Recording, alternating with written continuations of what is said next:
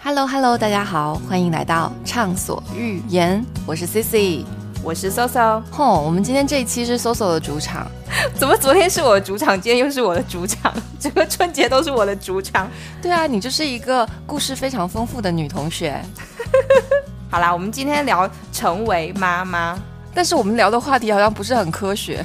没关系，第一次不科学，春节的时候不科学，就让今年大大的阳气冲散这种不科学。可以，我们今天就想聊一些养娃相关的玄学们。对，我觉得养娃之后就变得迷信了，你有没有这个感觉？其实我想说，在没生娃之前也挺迷信的。作为闽南人来讲，真的吗？真的啊。比如说，我觉得我的人生就是充满了迷信。不会啊，我觉得你的人生很科学啊。不是啊，可是闽南人就是。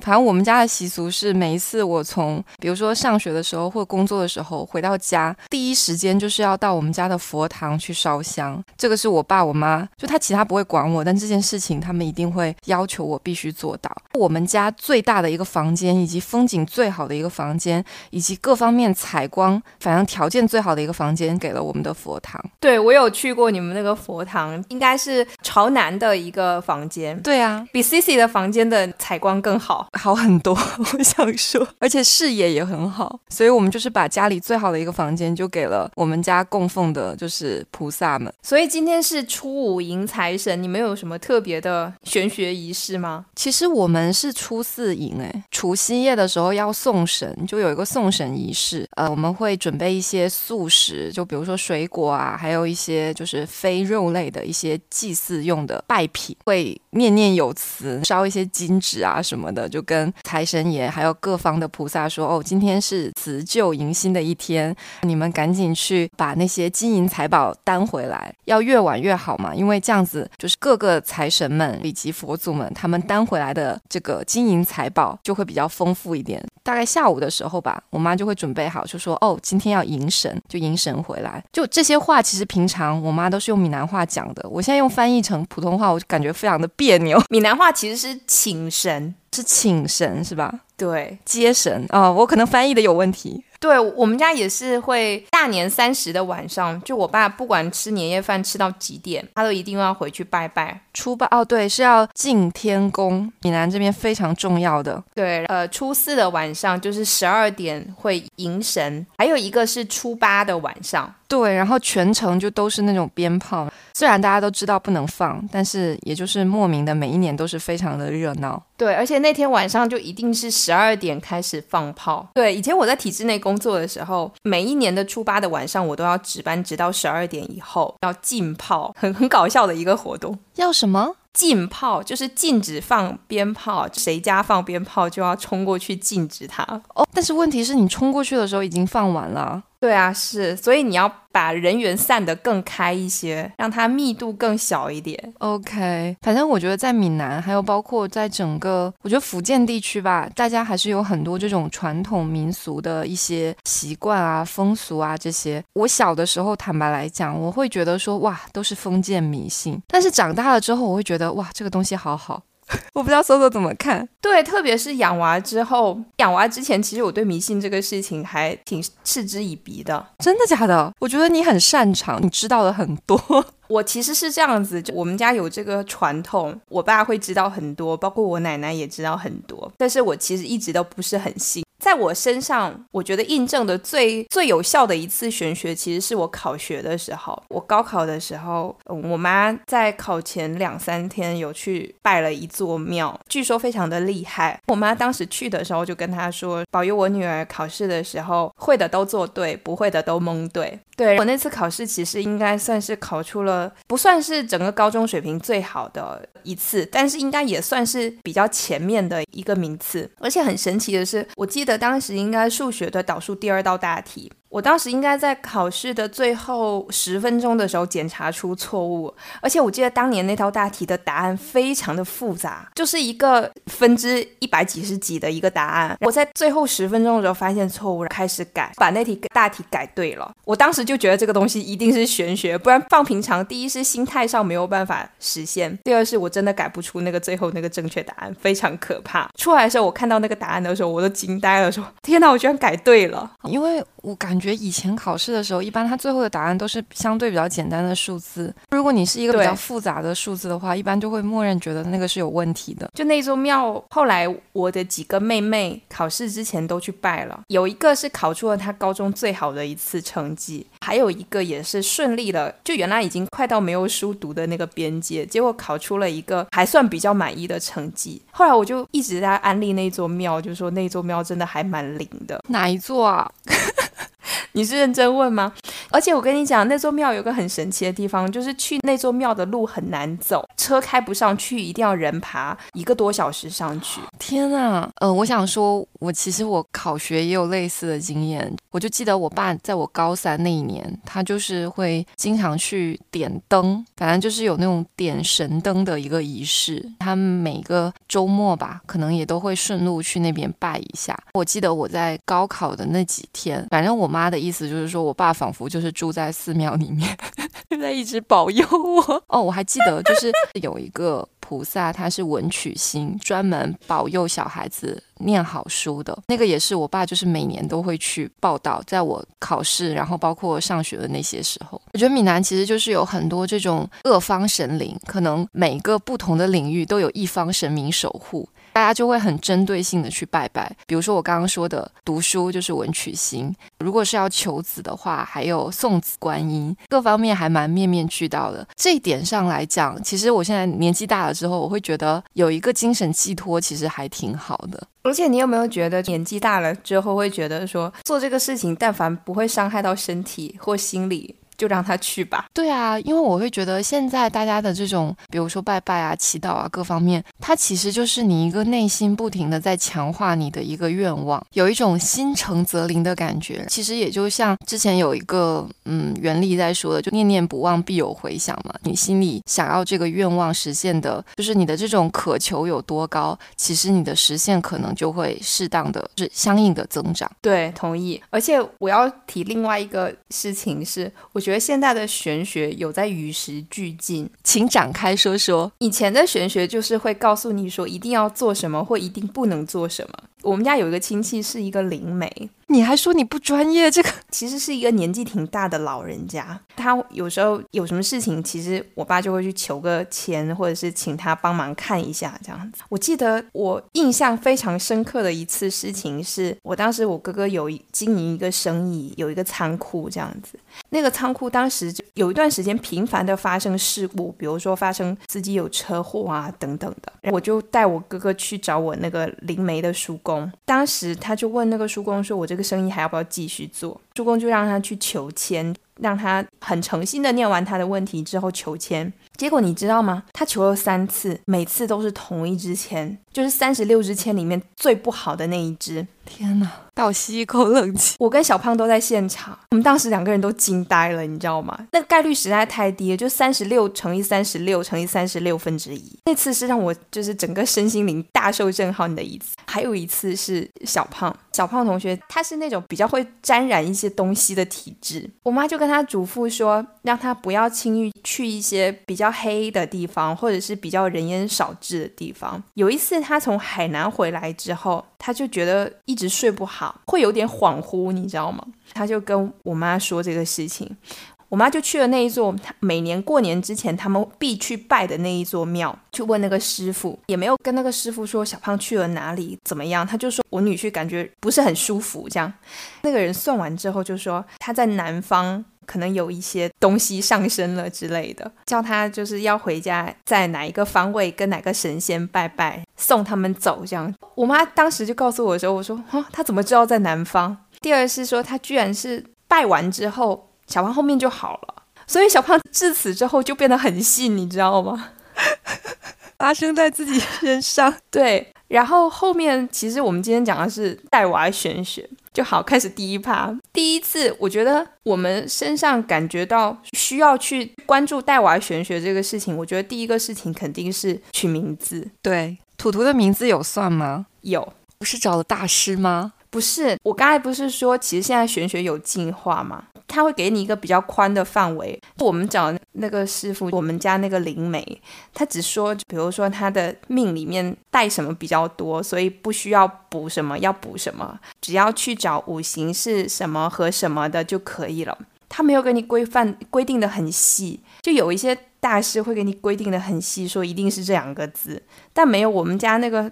长辈就很开化，包括我觉得他看很多问题，其实他也没有那种很僵化的思路，我觉得这点非常好。他就跟我们说，名字尽量不要带什么，尽量带什么，如果没有也没有关系，我们再用其他方式去补救。但是我们还是听从了他的建议，在这两个五行当中选了两个字，凑成了他的名字。但是其实他目前的大名看起来一点都不像是算过的，嗯。是的，依依的名字其实我们倒没有说专门请人去算什么生辰八字啊，各种。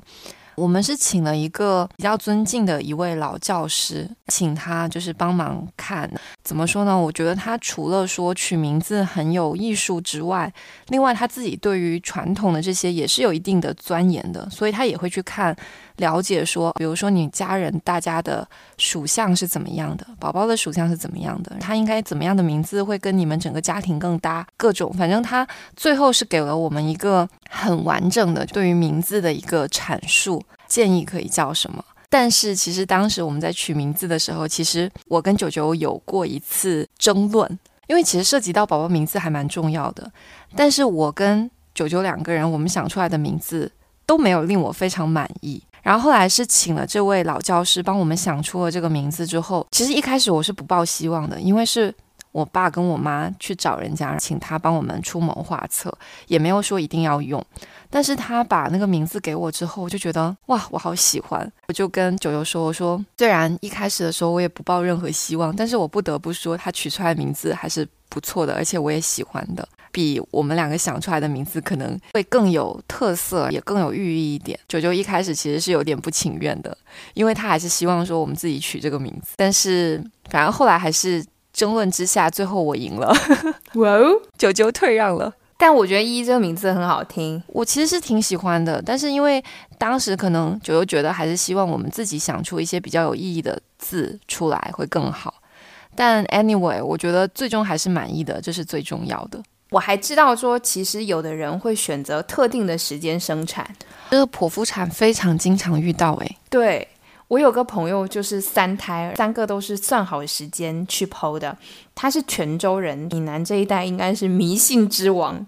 其实广东跟香港也是，因为我有很多在香港的朋友，大部分在香港的朋友他们都会选择剖腹产，大部分人也都是会算好时辰，交代给医生去排那个时刻表。一般来讲的话，这种定时剖腹的话还要另外加钱的。其实包括深圳也是。深圳的医院我知道了，像比如说港大医院啊，也有同事在那边生小孩，也是选好时间的。但我有一个好奇的点，其实特别是夫妻双方两个是不同地方的，他们问的神明其实会不一样。那最后以谁的 哪一方神明的时间为准？嗯，这个问题我好像没有问过他们。但是我自己的做法，一般来讲，就是你可能在问之前，你就要选定好，你就只问一边，同意。因为两边都问的话，你就会有抉择啊，所以我觉得以一方为准就可以，倒不一定是说非是 A 或 B，但是先选定一方再去问，我觉得对神明也比较尊敬吧。对，但是就是选哪一方，大家会觉得自己那一方比较厉害。我目前倒没有这个困扰，诶，因为九优同学他们没有像闽南这么怎么讲，我们相对而言对很多事情都会很在意，是是不是算出来的时间啊，或算出来的名字。然后我觉得闽南这边还有一个给宝宝很通用的闽南八宝历。其实我们出生的时候没有第一时间用上闽南八宝历，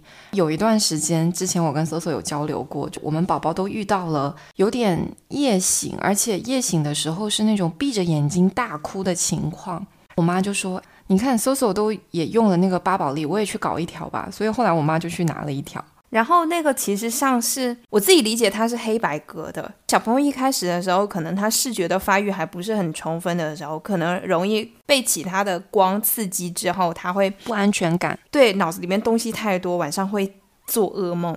那个布其实是严格的做法，它其其实是要把头跟眼睛都蒙住的。我们只是盖在身上，对，我们也只是盖在身上。但是我现在的做法就是，我基本上去一个没有去过的地方，还有比如说是比较黑、比较人迹罕至的地方，我都会带上那个布。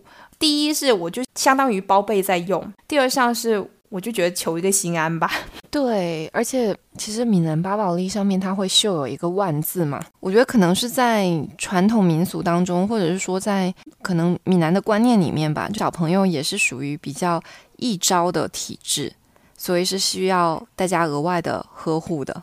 对，然后闽南这边还有一些小朋友，他会在身上，我不知道你有没有注意过，他们会在身上别别一个别针，带一个小。小的符，对我有见过那个小别针，每次换衣服都要把它取下来，再别到新的那件衣服上面。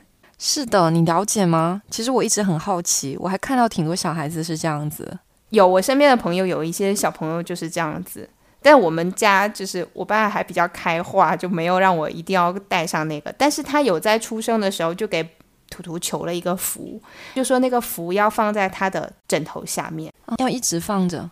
对，一直放着。它里面应该是有一个，因为图图不能带金，要带银，有一块银的一个卡片卡牌，然后那个卡牌应该是开过光的。OK，你正好讲到了带金跟带银。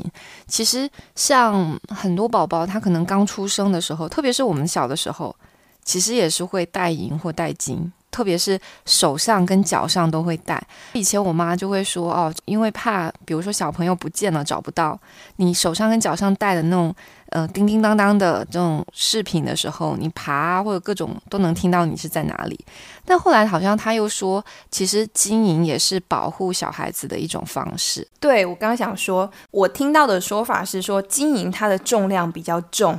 就相当于把他的那个命格给他压下来一些，原来是这样子。然后还有一个就是我前一段听朋友说的，但我没有去实践过。我之前不是因为图图会夜行的问题嘛，跟我朋友在聊，他就让我说，其实很多人这样做。他说把一副扑克大小王抽掉，摊开，就是摊成那种打牌的扇形，放在床底下。所以也非常有用，是放在小朋友的，就是床垫底下吗？是要压着，还是说只要摊开放着？摊开放在床底下，然后放一阵子。对我最近想去实践一下，看这个有没有用。前面我有提过，我跟 Soso 的小朋友前段时间其实都有经历过睡眠倒退的问题。如果他是因为生理上的一些问题，比如说。长牙，或者是腿脚不舒服，或者比如说身体不舒服的话，其实我们是比较好应对的，也有很多循证的方式可以帮助我们去缓解他的不舒服，改善他的夜醒情况。但是我觉得那一次，我真的是把所有能做的事情都做了，都排除掉了。就发现还是会有这个夜醒的问题，而且宝宝睡醒，他是那种，比如说半夜十二点一点左右，突然间就是嚎啕大哭，而且眼睛是紧紧闭着的。你去抱他的话，他会非常挣扎，非常用力，然后直到把他抱到客厅，打开客厅的灯，跟他说：“哇，宝宝看灯灯什么什么的”，他才会就是睁开眼睛醒过来，停止哭泣。就那种情况是我之前没有遇到过的。那次我就在跟 Solo 讨论说怎么办，Solo 就说要不你就试一试一些玄学的手段吧。包括我们家阿姨当时也是跟我说，她就比较委婉的说，宝宝是不是被吓到了？我们大概就做了两件事情，一个是当时在深圳的是我婆婆，我婆婆就是大概她就买了一些金纸还有香，在家里面朝各个方位都拜了一下。然后还有另外一个办法是我当时在。小红书上面看到，也是搜搜推荐给我的，就是转小米的方式。具体的操作，它大概就是说，你拿一个容器，比如说一个碗，装满满满的一碗小米，然后又要用宝宝的一个衣服，呃，把整个碗包住，不要让小米掉出来嘛。整个在小朋友睡着之后，要在他的头顶。我印象中是十公分左右，逆时针先十圈吗？还是几圈？七八圈？七圈好像。对，七圈。再顺时针转七圈，转完之后呢，你就把那个碗摊开，你去看那个碗有没有缺口。反正我一共转了三次都有缺口，补了三次的小米之后，最终是平整了。但是很神奇的是，就做完这件事情之后，就确实好了。天哪！所以我也不知道，你有的时候就是这样子，你可能也分辨不出来，他也有可能是身体上有哪一些不舒服，刚好那几天就过去了。但是就真的，我就撞完那个小米，当天晚上好像还是有一点点闹，但是反正后面几天就完全好了。我们也说不出个所以然，但是怎么讲？因为小朋友不会说话，大人能做的一些事情也都做了，这个时候真的就是在你没有什么其他的法子之下。我觉得玄学还是能够安慰到妈妈们的，好神奇！我再给你一个进阶版。过年的时候，我爸每年例行都要去那一家庙拜拜。他去之前就跟我说，让让我拿一件图图的睡衣给他，就拿了一件睡衣给他，他去拜拜。拜回来之后，发现那个睡衣上被盖了一个红印子。那个红印就是相当于这个睡衣是有被施法过的吧，我可以这么理解。昨天晚上图图又有点晚上会有点，就是像依依小朋友那种夜醒，然后嚎啕大哭。他爸手足无措，只好把带了钢印的那一件睡衣盖在图图身上，后面就睡好了。就这个东西真的很奇怪。对，然后还有一种是我我知道的是用那种桃木枝。以前那个辟邪剑的那个木剑嘛，说用那个桃木枝在家里面，大概是各个方位，就有点像你婆婆那个做做法，她就各个方位甩一甩，说那个宝宝，大概意思就是说走开走开，宝宝睡好，大概是这样子意意思，就在家里面挥一挥，好像也有用。这些其实都是劳动人民千百年来积累下来的一些经验和教训。对，是，我觉得其实像。我我自己的态度是这样子，这个东西但凡不是让他吃进去什么看起来不是很正常的东西，或喝进去不是很正常的东西，比如说闽南有一种叫喝茯苓烧过的水，那种我就绝对不会给他喝。对，就只要不是类似于像这样子可能会吃进去或喝进去不是很对身体很有益的东西，我都会默认他接受他。我现在的态度是这样子。好呀，好呀，那我们今天的内容就差不多了。其实，反正我跟 Soso 都是这样的一个理念：玄学不玄学，科学不科学，这些事情呢，其实只要我们是按照为宝宝好的这样的一个心态去选择就可以。